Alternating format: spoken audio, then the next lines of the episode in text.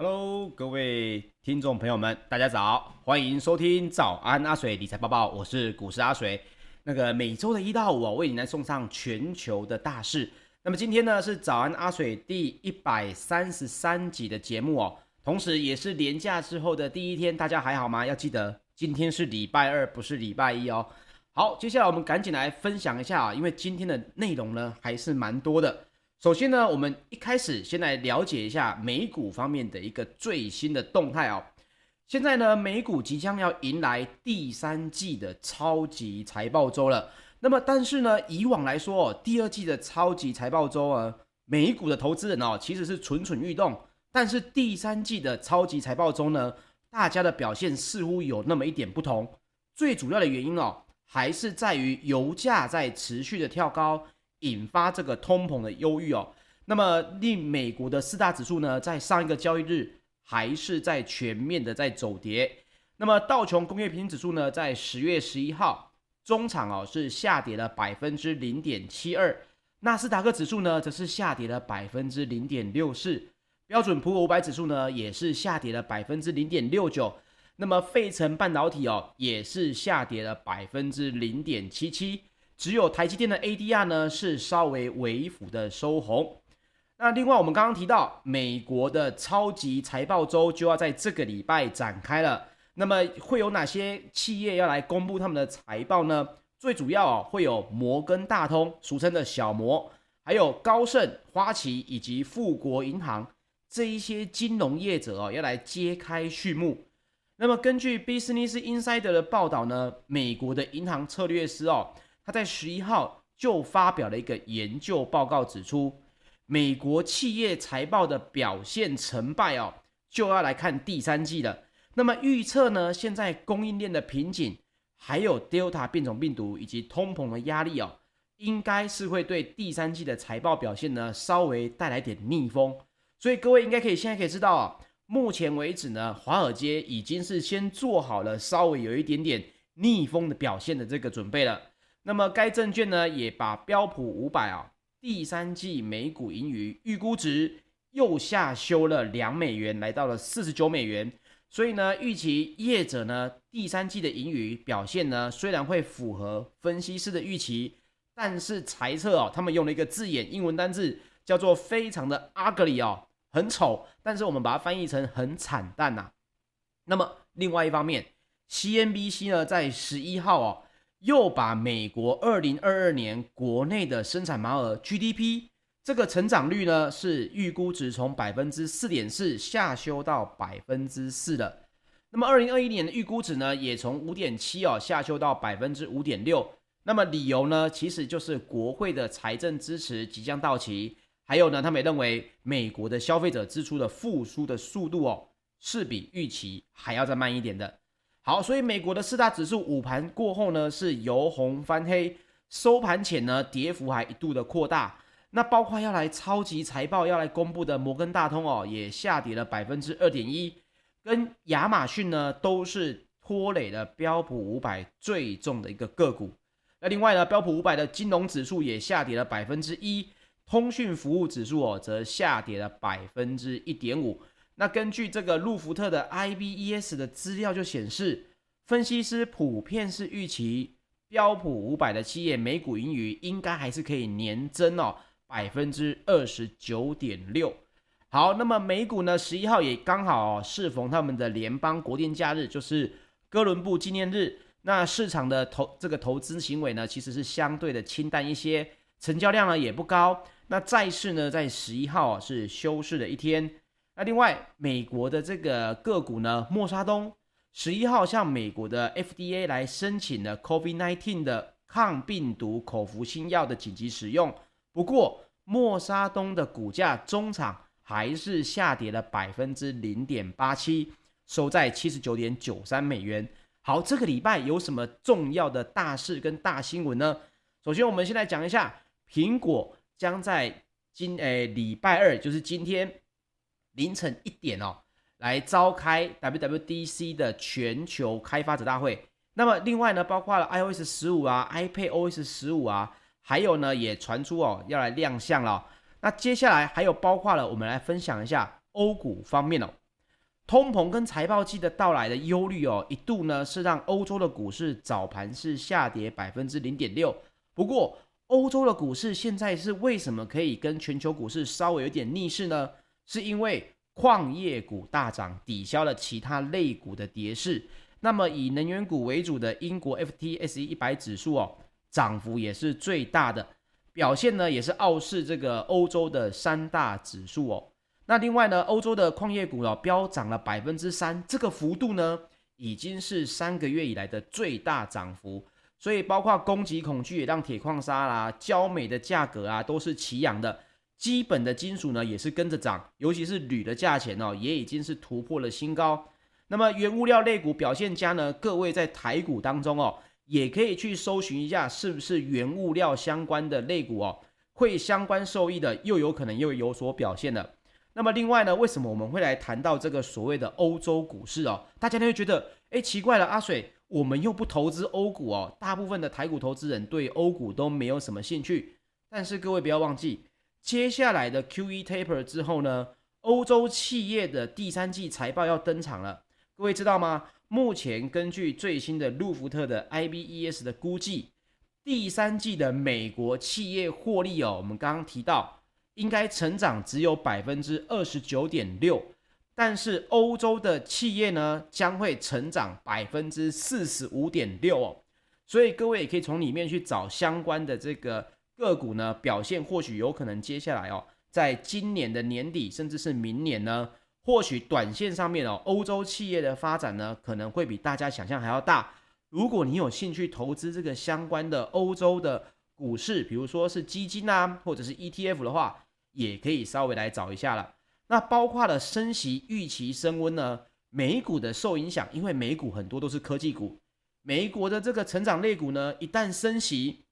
他们的借钱成本也就增加。但是呢，欧洲基本上都是百年的老企业，尤其是欧洲的银行股哦，目前已经来到了二零二零年的新高价位，几乎呢已经收复了疫情时期的所有跌势哦。另外，英国的央行哦，也比较偏向鹰派。我们常常说哦，到底什么是鹰派，什么是鸽派？其实各位就这样想了，鸽派的意思呢，就是放任经济哦去成长，政府呢基本上是没有什么进行调控的。那么鹰派来说呢，就代表呢，他会非常的积极的去调息啦，或者去调整他们的经济的策略啦，来让经济呢发展呢在他们的控制之下。那么英国的央行的超级鹰派官员哦，Michael，他受访时就表示，他呢接下来可能会投票要来升息一码，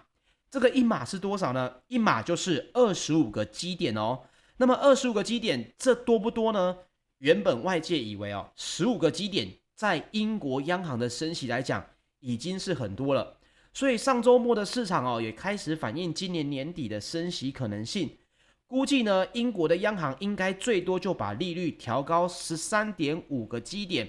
所以哦，Michael 这位超级鹰派的官员的意思就是说，大家似乎把我们想象的太弱了。利率的调高呢，有可能是相对应的高，甚至他本人也说，投资人目前只反映出半数的升息幅度。我们换个角度来讲，如果英国的升息幅度越来越高的话，那么各位要记得哦，如果全球的升息呢比预期还要高，这些科技成长类股哦，忽然受到了这个影响呢，就会比预期还要大。那么股市的反应呢，也有可能是相对应的大一些哦。好，接下来我们再来分享一下石油方面的一个最新消息啊、哦。纽约商业交易所十一月原油期货呢，在十月十一号收盘呢是上涨了百分之一点五。已经来到了每桶八十点五二美元的大关，这个价位有多高哦？它是二零一四年十月以来首度站上八十美元的价位。那么我们节目已经一百多集了，各位应该前面就有听过。阿水呢，大概在节目大概在第五十几集、六十几集的时候，我就说了，接下来的石油能源哦，绝对会是包括了这个相关的这个金属哦，一定是全球争夺的一个目标。果不其然，接近这个半年后的现在啊，现在石油光是纽约的商业交易所原油呢就已经站上了八十美元，这是七年以来的新高哦。那么另外呢，全球需求反弹啊，也导致了主要的经济体呢出现了电力跟天然气短缺的这个影响。那欧洲的 ICE 期货交易所哦，它的布兰特原油也已经上涨了百分之一点五，来到每桶八十三点六五美元大关。那各位你想嘛，石油接下来到底会不会逢高拉回？到底这个整体的需求还有没有救哦？首先呢，各位要记得 OPEC Plus 哦，这一次的生产会议呢，本周应该还是会继续的进行。下一个月，也就是说这个月的。还是会有机会哦，继续的扩产。那么根据 ING Economy 的这个报告就表示呢，北半球的需求哦，因为已经面临的冬天，所以呢，供暖的需求是持续的增加。那目前席卷全球的能源危机呢，也正在加拿大的北半球这些越冬啊，包括这些需要暖气的国家啊，开始产生了部分的这个疑虑。那么也受到了天然气发电来转换石油发电的这个预测影响，纽约天然气的期货上周已经创下了十多年的新高，油价的需求也跟着水涨船高。所以各位想问，到底能源危机会不会来？到底供需会不会减缓？目前看来，如果 OPEC Plus 增产每天四十万桶的这个决议没有再继续调高的话，甚至你提高到每天六十万桶。根据需求来说，现在的经济情况来讲，可能短线上面石油的价格还是会持续的增加，而且最大的问题在什么呢？美国的原油期货不是已经站上了八十美元大关了吗？那么能源类股应该是会持续的上涨。不过呢，这个族群随后在随着这个市场翻黑哦，所以这最大问题就是，如果带动整体需求的这个美国个股呢？对于油价持续涨，能源股呢，虽然原本是上涨，随后翻黑，代表一个地方出了问题，资金流有问题哦。所以这一点呢，各位还是要注意一下。一旦呢这个能源危机呈现了一个利多不涨的情况的话，短线上面哦，企业跟消费者的物价上扬的指数呢，也是会越来越高哦。好，分享了这个台股以外之后呢，我们现在来回来看台股的一个相关新闻哦。因为呢，上礼拜非常多的这个企业呢，分享了他们的最新的一个财报，我们呢也在节目当中跟大家来分享。首先，我们来说一下台塑一三零一跟南亚一三零三在第三季的一个表现哦。他们呢是开出了一个亮眼的成绩，前三季的 EPS 呢是纷纷缴出了历史同期最佳的表现。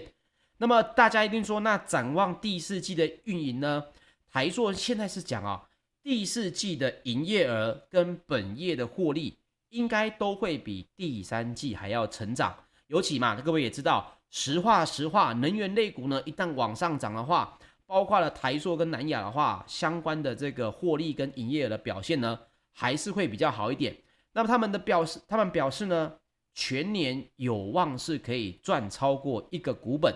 那么南亚则认为哦，第四季的营收呢，虽然比前一季持平。或者是略减，但是合并的营业利益将可以努力维持第三季的这个水准哦。那么值得留意的是，台硕跟台化，也就台化就是一三二六，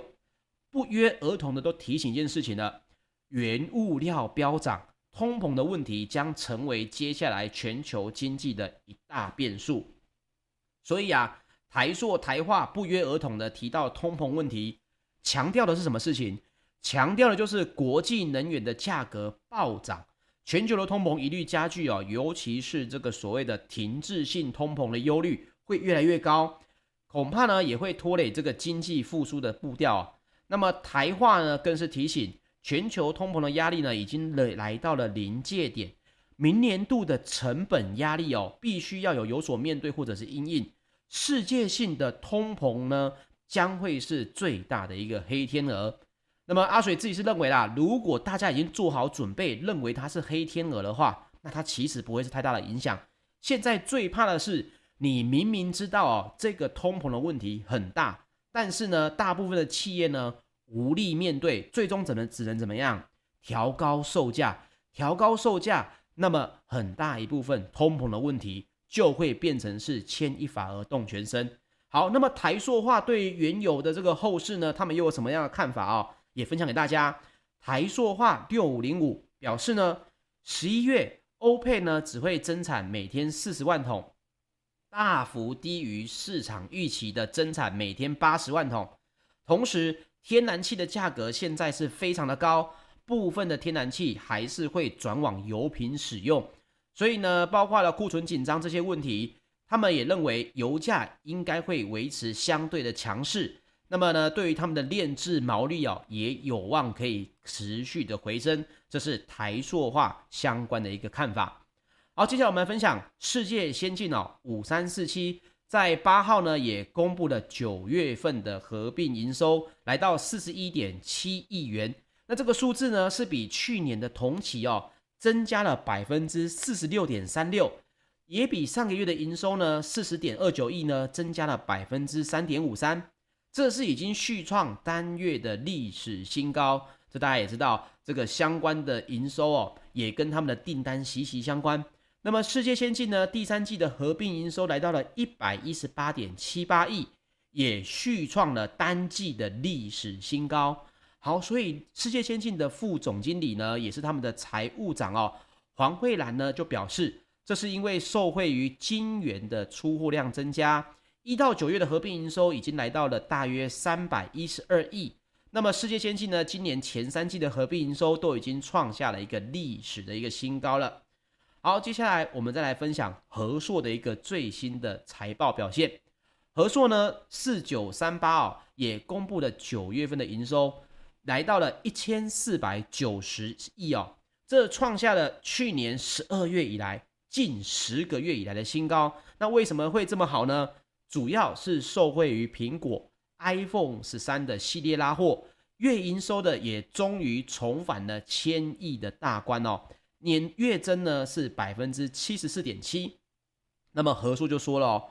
九月份他们的三大产品线哦都是有所成长的，也会带动营收向上。那么展望后市呢，目前法人是看好在 iPhone 十三持续带动下，预计。和硕十月、十一月的营收都还可以维持在千亿以上的水准，第四季的营收呢，甚至可以比第三季还要好。那另外哦，和硕也提到了大陆地区实施这个限电，到底对于他们有没有影响呢？目前和硕的说法是，是不是会影响十月份还不确定哦，还要跟产业的上下游来确认供需状况才能够确定。好，接下来我们再来分享一下代工厂仁宝跟广达他们分享的这个营收数字。诶，仁宝的九月份合并营收来到了一千两百六十四点八九亿，也创下了一个历史的新高。广达呢，则是因为缺柜啊、塞港啊、缺料的影响，九月份的营收哦是比上个月稍微的下滑。那么法人就指出了人保的九月营收成长动能。除了来自笔电出货量比上个月增加之外，还有 iPad mini 六的热销，以及 Apple Watch Seven 即将要开卖，也应该会推升九月的营收表现。接下来我们再分享一下王品哦，王品呢也公布了九月自解两岸合并营收啊，来到十三亿，还是月减了百分之八点二，虽然比去年的基期高呢，但是。比二零一九年同期相比哦，是稍微恢复水准，不过还是处于月减的情况。那王品也说了，应该要自内用禁令解除之后呢，九月的营收是稳步的回升。好，最后我们再来分享一个台积电要赴日来去设厂的一个最新的新闻更新哦。现在呢，日本政府哦正在积极的邀请全球的晶圆代工龙头台积电二三三零来去赴日设厂。其实阿水在之前的节目跟大家说过，各位以前可能在十几二十年前听过的是所谓的全球化，全球化。但是呢，现在各位应该可以渐渐的了解到，各个企业呢，各个政府呢，其实在做的事情，在做所谓的去全球化，因为大家经不起所谓的货运的这个运输价格实在这么高，也经不起包括疫情的封锁，如果再次的来临，所以呢，包括了日本政府哦。也希望台积电呢直接来日本设厂。那目前最新的一个消息是显示，台积电已经跟 Sony 来敲定合资的设厂计划纲要。双方呢要砸八千亿日元，在日本的熊本县要来新建半导体的工厂，而且呢预估啊，日本政府最高将会补助一半的费用。那么日经新闻就报道，台积电跟 Sony 呢现在敲定了之后呢，日本政府补助一半的这个事情，这个半导体工厂哦会设在哪里？会主要在 Sony 的影像感测器工厂附近生产什么东西呢？最主要会在二零二四年呢，可能会开始生产汽车、